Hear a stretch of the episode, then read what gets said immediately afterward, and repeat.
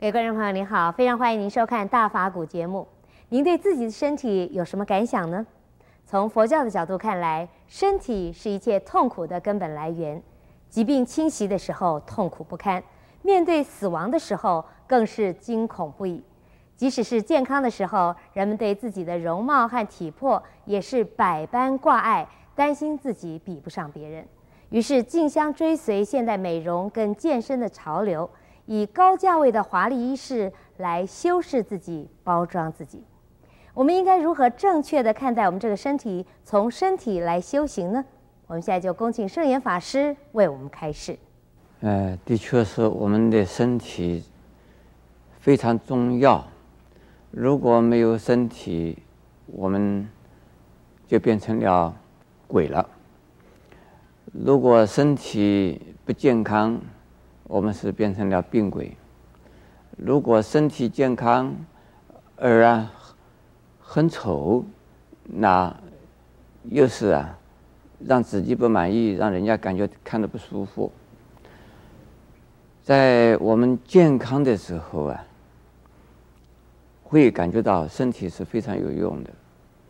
当我们不健康的时候呢，身体觉得是一个累赘。所以在佛经里边呢。或禅宗的祖师们，呃，把我们这个身体，呃，称为臭皮囊。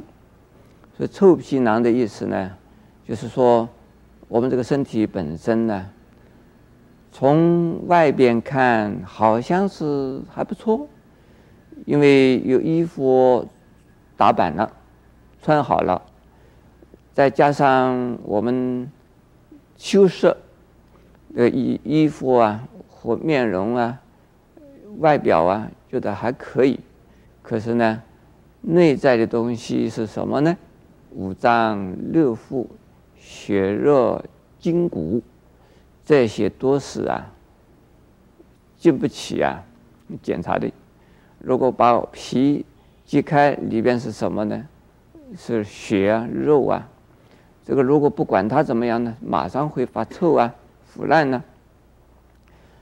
而且，我们如果没有皮肤的保护，我们身体就是还病了，就是还疮。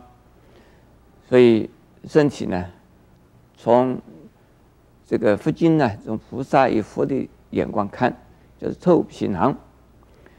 但是从这个禅宗的祖师来看呢，叫做活死尸。如果我们用它的时候啊。好像是活着的，当他躺着不动啊，就像死尸完全一样。当我们呼吸的时候啊，是人；当我们呼吸停止了，那就是死亡了，那就是死尸。可是呢，在祖师们以及菩萨们又说，我们的身体啊，是修道用的工具，是修福报。修智慧用的道具、媒介，如果没有身体的话，我们修智慧也无从修起，修福报也无从修起。我们的智慧的表现没有着力点，我们的慈悲啊的表现呢，功能呢也发挥不出来。所以身体还是非常重要的。可是。如何的呀？善于运用身体而照顾身体，这是非常重要的。第一，我们的身体健康啊，一定要保护的。用什么来保护呢？用啊几种方式啊，我们叫做调身的方法。调身的方法，睡眠应该要够，食物应该要正常。生活作息应该要有规律，乃至于所谓大小便利呀，都要畅通，这是一种方式。另外呢，要用运动的方法来保持我们呢身体的健康。运动使我们的筋骨能够啊健康，运动能够使我们的皮肤。也会健康，运动使我们的血液循环、消化系统都能够啊健康。可是运动也要有节制，如果过分的运动，那也会伤害。所以有一种所谓运动的伤害的，呃，激烈的运动、过分的、超时间的、超量的运动也是不好的。所以运动需要，但是呢，不是啊，整天都在动。